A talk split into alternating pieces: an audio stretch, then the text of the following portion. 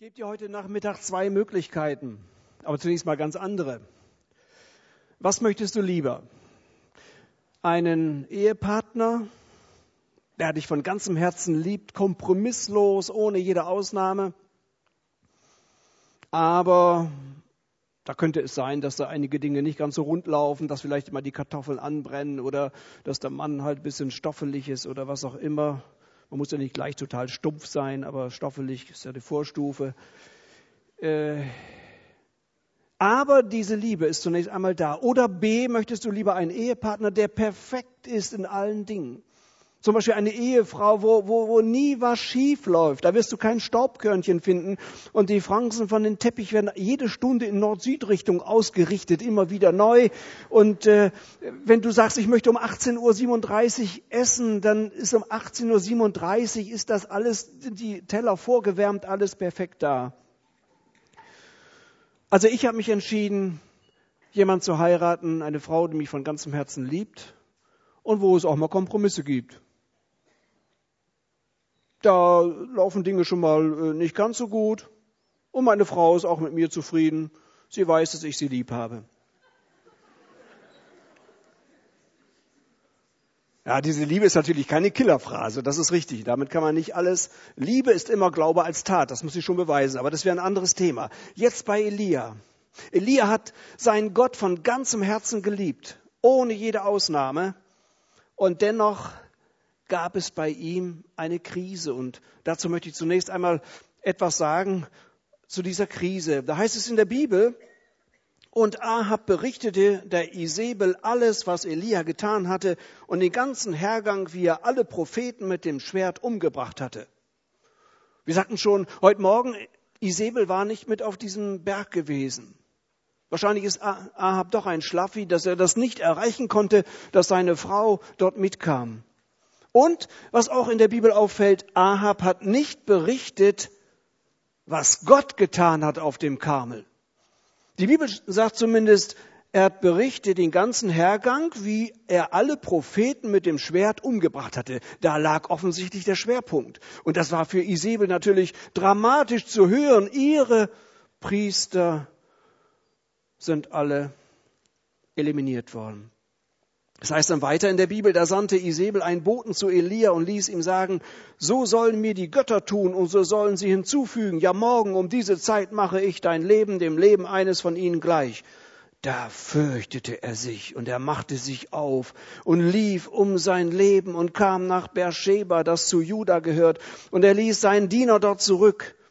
Er selbst aber ging in die Wüste eine Tagesreise weit und kam und ließ sich unter einem einzelnen Ginsterstrauch nieder. Da wünschte er sich sterben zu können und sagte, es ist genug, Herr, nimm mein Leben hin, denn ich bin nicht besser als meine Väter. Ganz einfach, Elia bekommt eine Todesdrohung. Kommt nicht von irgendjemand, er kannte Isabel von ihren Racheakten. Isabel ist sich offensichtlich die Macht ihrer Götter sicher. Das liegt ganz einfach daran, Isabel hat nicht miterlebt, was Gott getan hat auf dem Berg. Und wer Gott nicht erlebt, der glaubt immer noch gerne an irgendwelche anderen Sachen, mögen sie noch so absurd sein. Trotzdem, Elia fürchtet sich. Vielleicht sind wir jetzt im ersten Moment ein bisschen enttäuscht von unserem Elia. Wie kann denn das passieren? Gerade hatte er bewiesen, dass dieser Baal keine Macht hatte. Zynisch, ironisch hat er die Sache auf die Spitze getrieben und die, die Priester die, die waren fix und foxy. Und jetzt, jetzt fürchtet er sich.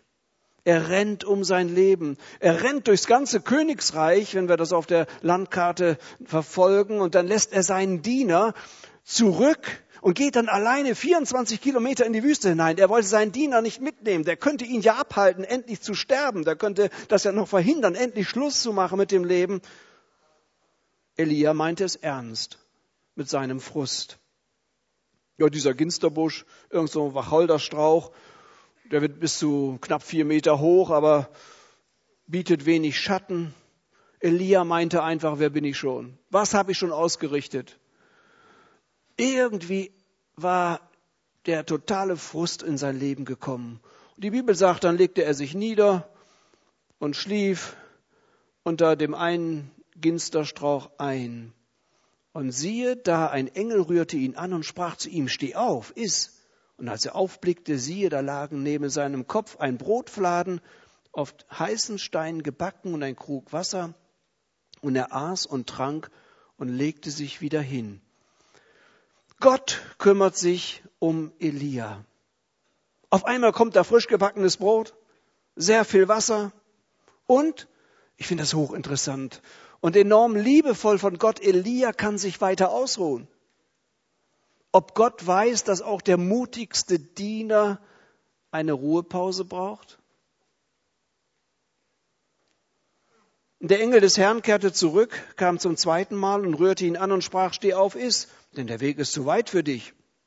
Da stand er auf und aß und trank, und er ging in der Kraft dieser Speise 40 Tage und 40 Nächte bis an den Berg Horeb, Dort ging er in die Höhle und übernachtete da.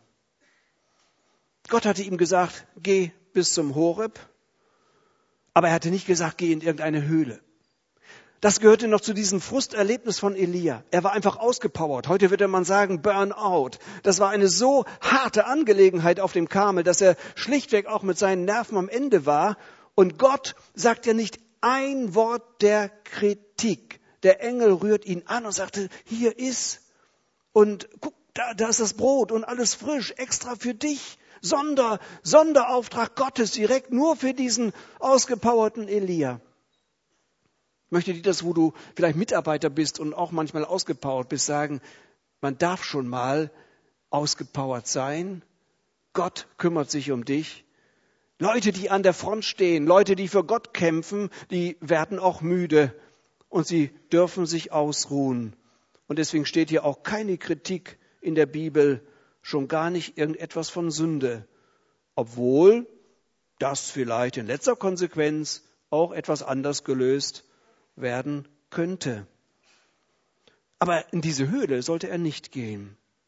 Und deshalb bekommt er dort eine Unterrichtsstunde von Gott und Gott fragt ihn, was machst du hier? Ich hatte doch gesagt, du sollst zum Horeb gehen. Dort wollte ich mit dir reden. Jetzt bist du in dieser Wüste. Elia fühlt sich immer noch allein. Aber Elia muss aus diesem depressiven Tal, dieser Höhle auf den Berg in die Gegenwart Gottes kommen.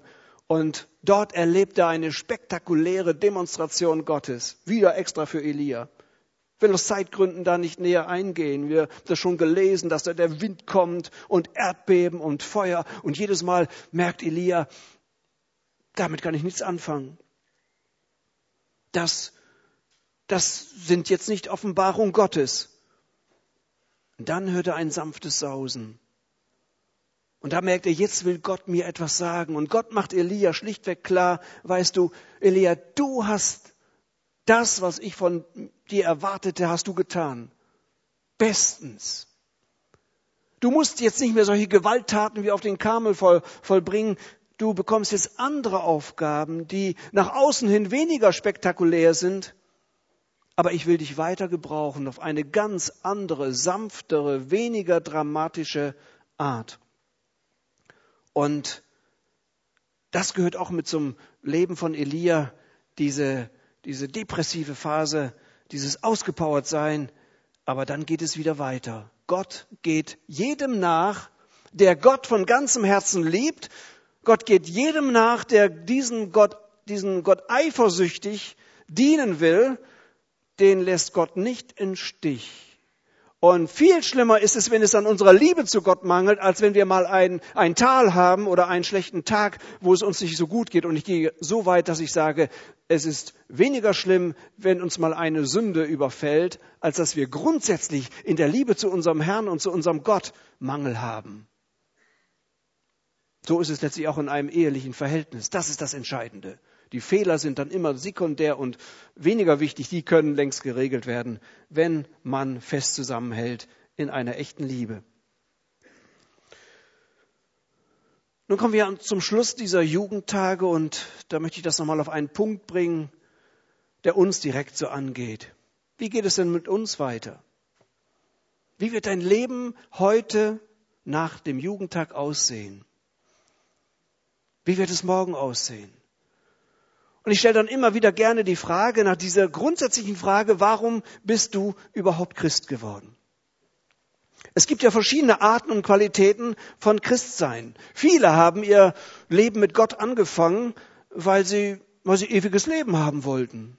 Ist doch nicht schlecht, kostenfreies Angebot, drei Gramm Glauben, vier Gramm Buße, gut gemischt und so weiter, in den, in den Heilsautomaten oben reingeschüttet und dann kommt unten das ewige Leben raus. Tja, hört sich ein bisschen ironisch an, ich weiß, bin so. Es, Gott ist ja so gnädig und er gibt auch jedem, der zu ihm kommt und seine Sünden bekennt, das ewige Leben. Aber ist dir schon mal aufgefallen, dass der Herr Jesus im Neuen Testament grundsätzlich zu sich selbst ruft? Es gibt nicht eine Bibelstelle, wo steht, hier gibt's kostenfrei ewiges Leben und hier gibt's noch 100% Sicherheit und noch alles drauf und dran. Es heißt immer, wer zu mir kommt, wer mir nachfolgt, wer mir glaubt, ja, der hat natürlich ewiges Leben, der wird nicht umkommen, der wird in Sicherheit leben, der wird das Ziel erreichen. Es geht immer um den Herrn Jesus, um seine Person und er garantiert dann viele Dinge. Andere wollen nur ihre Probleme bewältigen. Dass man sagt, den kann ich gut gebrauchen. Dann instrumentalisieren wir Jesus Christus.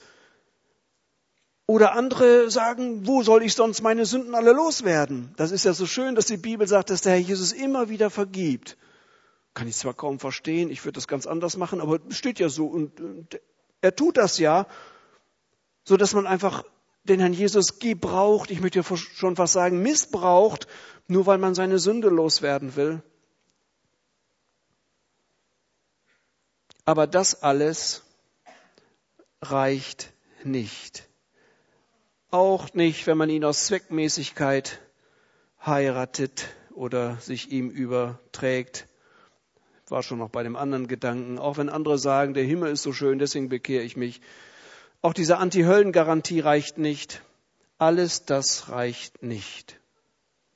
Oder Frage an dich. Heiratest du eine Ärztin, die du gar nicht magst, die ein schreckliches Wesen hat, aber du sagst, ich heirate die. Ich habe doch Pickel und Fußpilz. Was soll ich denn sonst machen? Oder verliebst du dich in einen total stumpfen Kfz-Mechaniker, nur weil dein tiefer gelegter Sportpanda irgendwelche Macken hat?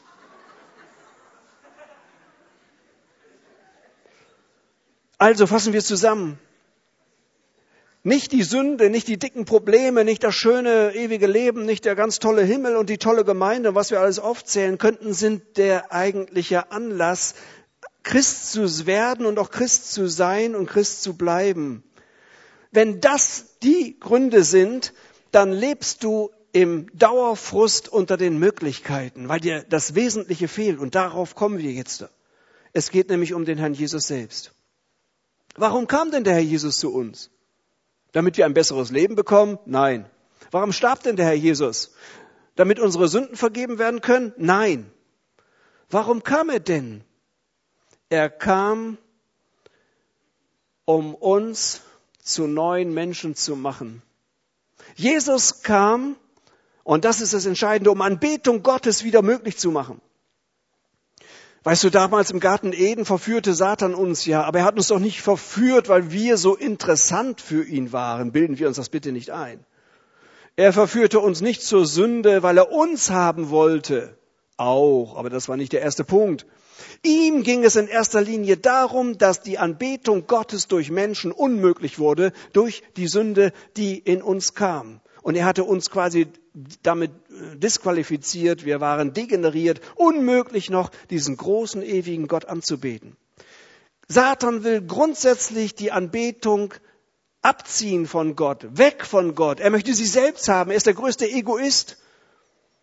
Und der Jesus kam um das wieder zu ändern. Satan kann es nicht ausstehen, wenn Gott angebetet wird. Das war schon bei Elia so. Gott, äh, Satan konnte es nicht ausstehen, dass der lebendige Gott Israels angebetet wurde. Deswegen schob er da so ein paar Götzen rein und die Menschen sind darauf hereingefallen. Und deshalb kam der Jesus in diese Welt, damit du wieder Gott anbeten kannst, damit in dir so gewaltig Großes passiert, dass das wieder möglich ist. Und darum geht es bei deiner Errettung und bei deinem Christsein um viel, viel mehr. Nicht darum, dass es dir gut geht, das will Gott auch. Nicht, dass deine Probleme gelöst werden, er wird dir helfen, garantiert. Natürlich kommst du auch in den Himmel, gar keine Frage.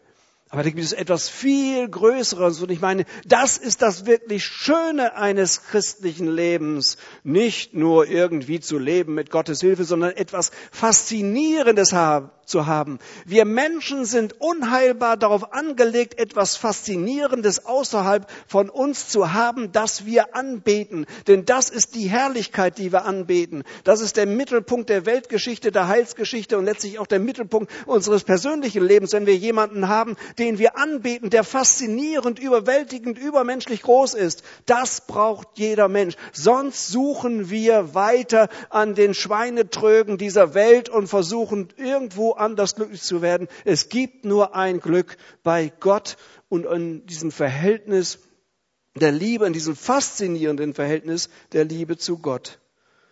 Und das ist ganz wichtig. Warum? Weißt du, die Leute lesen ja heute nicht mehr Matthäus, Markus, Lukas und Johannes. Die lesen heute nur noch das fünfte Evangelium. Das bist du, das ist dein Leben. Und durch dein Leben soll deutlich werden, dass du freiwillig und gerne dem folgst, dem gehörst, alles eifersüchtig für den gibst, der sich für dich zu Tode geliebt hat. Das ist echtes Christentum. Und werden sich einer bekehrt, dann soll er das nicht tun, weil er nicht in die Hölle will, sondern dann soll er es tun in dem Gedanken, der soll mein Leben haben. Der, der am meisten für mich getan hat, der für mich gestorben ist, der verblutet ist am Kreuz auf Golgatha, der, der am meisten für mich tat, nur der hat das Recht über mein Leben, nur dem soll auch mein Leben gehören. Und das ist die entscheidende Motivation. Wir sprachen schon ganz kurz darüber. Eine Motivation, die nur von außen kommt, bringt nichts. Und ich möchte euch zum Schluss noch einmal ganz kurz wegreißen reißen von diesem Pflichtchristentum, wo man ohne Spaß und ohne Freude einfach so dabei ist, weil man sagt, wenn ich eins und eins zusammenzähle, dann weiß ich ganz genau, ich muss irgendwie Christ sein, sonst äh, sieht's mit der Ewigkeit schlecht aus. Ein Christsein, das an Jesus Christus vorbeigeht, ist ein fades Christsein. Und lass dich bitte nicht in deinem Christsein von äußeren Zwängen bestimmen. Beispiel. Ich habe drei Söhne, besonderem Wunsch meiner Frau eben nur Söhne, okay, haben wir gemacht. Äh, einer davon, aber der ist heute nicht hier, der hatte eine Phase, da hat er gelogen, das war schrecklich. Das hört er auch schlagartig auf, also wenn ihr dem mal begegnen könnt ihr ihm ruhig vertrauen. Wie hätte man das Problem lösen können? Eine Methode kenne ich. Die hilft hundertprozentig. Ich hätte diesem Christoph oder Knack sagen sollen, wenn du das nächste Mal lügst, dann hacke ich dir einen Finger ab. Und dann hätte ich den kleinen Knack genommen und gesagt, so, jetzt gehen wir nochmal in den Keller. Und da stehen ja schon die großen Regale, Gläser gefüllt mit Spiritus, abgehackte Finger. Das heißt, in dem Moment weiß er ganz genau, dass das ist nicht, das ist nicht irgendwie in den Wind geredet. Das meint er wirklich. Und dieser totale äußere Druck hätte mit großer Wahrscheinlichkeit dazu geführt, dass er nicht mehr gelogen hätte. Aber ich frage dich, wäre er dadurch wahrhaftig geworden in seinem Herzen? Nein. Wäre er wahrheitsliebend geworden? Nein. Nur der äußere Druck hätte ihn zu etwas gemacht, was er in Wirklichkeit gar nicht war. Und das wünscht Gott sich nicht, wenn es um unseren Glauben geht. Er will nicht durch Bibelstellen dich drücken, damit du etwas tust, was du in Wirklichkeit nicht willst, sondern er will dein Herz erneuern, verändern, erreichen, dich von innen erneuern. Jede äußere Motivation ist nicht ausreichend. Bei Belastungen bricht auch diese Motivation zusammen und daraus ergibt sich eine schreckliche eine schreckliche Heuchelei. Die innere Motivation, die brauchen wir, wo es unser Wunsch ist. Herr, ich will dir dienen. Herr, ich will dir gehorchen. Ja, ich habe dich lieb von ganzem Herzen. Wo wir sagen, Herr Jesus, füll mich mit deinem Heiligen Geist. Ich mache mich total frei, ich mache mich offen. Ich will alles, alles, was du mir schenken kannst. Mach mich so heilig, wie du nur einen Sünder heilig machen kannst. Tu du das bitte in mir. Diese innere Motivation, die ist stabil, auch gegen Enttäuschung, gegen Widerstand. Und wie kommen wir zu dieser Motivation? Das ist eigentlich so unser letzter Punkt. Es geht darum, dass wir Jesus Christus erkennen. Ich wünsche mir sehr, dass du zu einem Glauben kommst ohne jede Distanz zu deinem Herrn. Ich wünsche mir, dass du so ehrlich mit deinem Herrn lebst, dass wenn du sagst, Herr, füll mein Leben, dass, dass der Herr Jesus das auch tut, weil du es wirklich so meinst. Und wir brauchen als Christen Schlüsselerlebnisse, wo wir übernatürliche und damit auch übermenschliche Erlebnisse haben mit unserem Gott. Von Abraham wird gesagt, der Gott der Herrlichkeit erschien unserem Vater Abraham. Was hat Abraham denn da erlebt? Hat er irgendwo einen Bibelvers gelesen und gesagt, das könnte richtig sein? Der hat doch Herrlichkeit Gottes erlebt. Herrlichkeit ist etwas Übermenschliches. Da sieht man Gott so, wie er wirklich ist, sein Wesen, seine Wirksamkeit oder was auch immer. Und dann hat er seine Koffer gepackt und hat gesagt, das ist, das reicht aus für mein ganzes Leben. Ich muss nicht laufend nachmotiviert werden durch die gottesdienstliche Motivationsspritze, wo, wo man sich dann sonntags an den Tropf hängt für eine Stunde, sondern das geht auch ohne weiteres. Ich bin motiviert für mein Leben lang. Die Sache ist gelaufen. Ich habe Gott erlebt. Wenn wir jetzt schlagartig eine Sekunde in die Gegenwart Gottes gerückt würden, dann wäre die Frage unseres weiteren Lebens keine Frage mehr. Dann wäre Anbetung keine Frage mehr, dann wäre Dienst keine Frage mehr, dann wäre auch Liebe keine Frage mehr. Nur eine Sekunde würde ausreichen. Und ich bin davon überzeugt, Gott schenkt uns diese Sekunden. Wir werden da nicht in den Himmel entrückt, sondern Gott kommt in uns hinein. Er offenbart sich in unsere Herzen.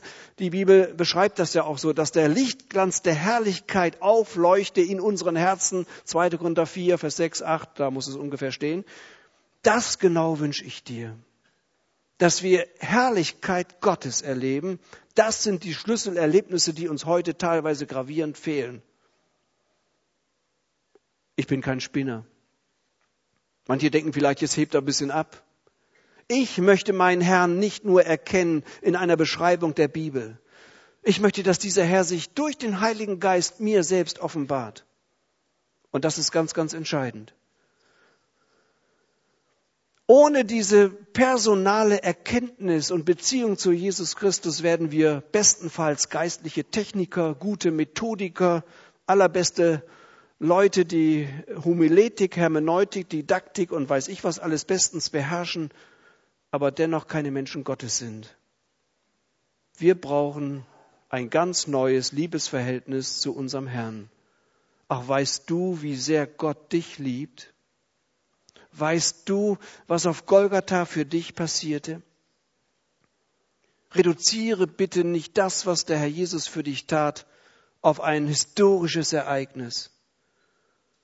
Golgatha ist identisch mit Jesus Christus. Golgatha ist kein historisches Ereignis. Golgatha ist etwas, was passiert ist und was weiter passiert, was eine lebendige Heilswirklichkeit ist. Bis in alle Ewigkeit wird uns der Herr Jesus als Lamm vorgestellt, als geschlachtet. Bis in alle Ewigkeit werden wir an das erinnert, was auf Golgatha passierte. Dort wurde nämlich Gottes Liebe im Maximum gezeigt. Es gibt keine größere Liebe als die, die wir schon an Golgatha studieren können. Auch im Himmel nicht, da werden wir sie besser kapieren. Aber größere Liebe gibt es nicht, als dass jemand sein Leben gibt für seine Feinde und Freunde. Es geht also um Golgatha, es geht um den Herrn Jesus. Und das ist der Kern eines Lebens für Gott, wo man sich nicht zu quälen muss, sondern wo man fasziniert und das gerne tut. Gott sucht Idealisten. Idealisten, die nicht rechnen sondern die verschwenden, die sich selbst verschwenden an den, der sie so göttlich großartig liebt. Das Schönste übrigens für Jesus Christus ist, wenn du ihn liebst. Nicht, wenn du dich abrackerst für ihn, wenn du ihn liebst. Und wenn es um den Dienst geht, was wird in 100 Jahren von unserem Leben noch Wert haben? Mein gepflegter Garten nicht. Zum Glück ist er auch gar nicht so gepflegt. Dein leidenschaftliches Hobby auch nicht. Und die perfekte Briefmarken- und Fotosammlung auch nicht. Auch nicht die, die, die erkämpfte berufliche Position. Alle diese Dinge haben doch den faden Nachgeschmack, dass es bald zu Ende ist. Gott hat dich erschaffen. So wie jemand eine Maschine erfindet. Ein Automotor ist so konzipiert, dass er mit Benzin oder Diesel oder Gas oder Rapsöl läuft. Ein Mensch ist geschaffen, dass er nur mit Gott leben kann. Und deshalb ist es sinnlos, ohne Gott glücklich werden zu wollen. Es gibt außerhalb von Gott kein Glück. Und darum ist es typisch für Menschen, letzte Fragen zu stellen. Ein Tier kann das nicht. Ein Tier wünscht sich einen warmen Stall und reichlich Futter. Und eine Kuh kann man ein Leben lang vorne füttern und hinten die Milch melken. Eine Kuh fügt sich diesem Kreislauf.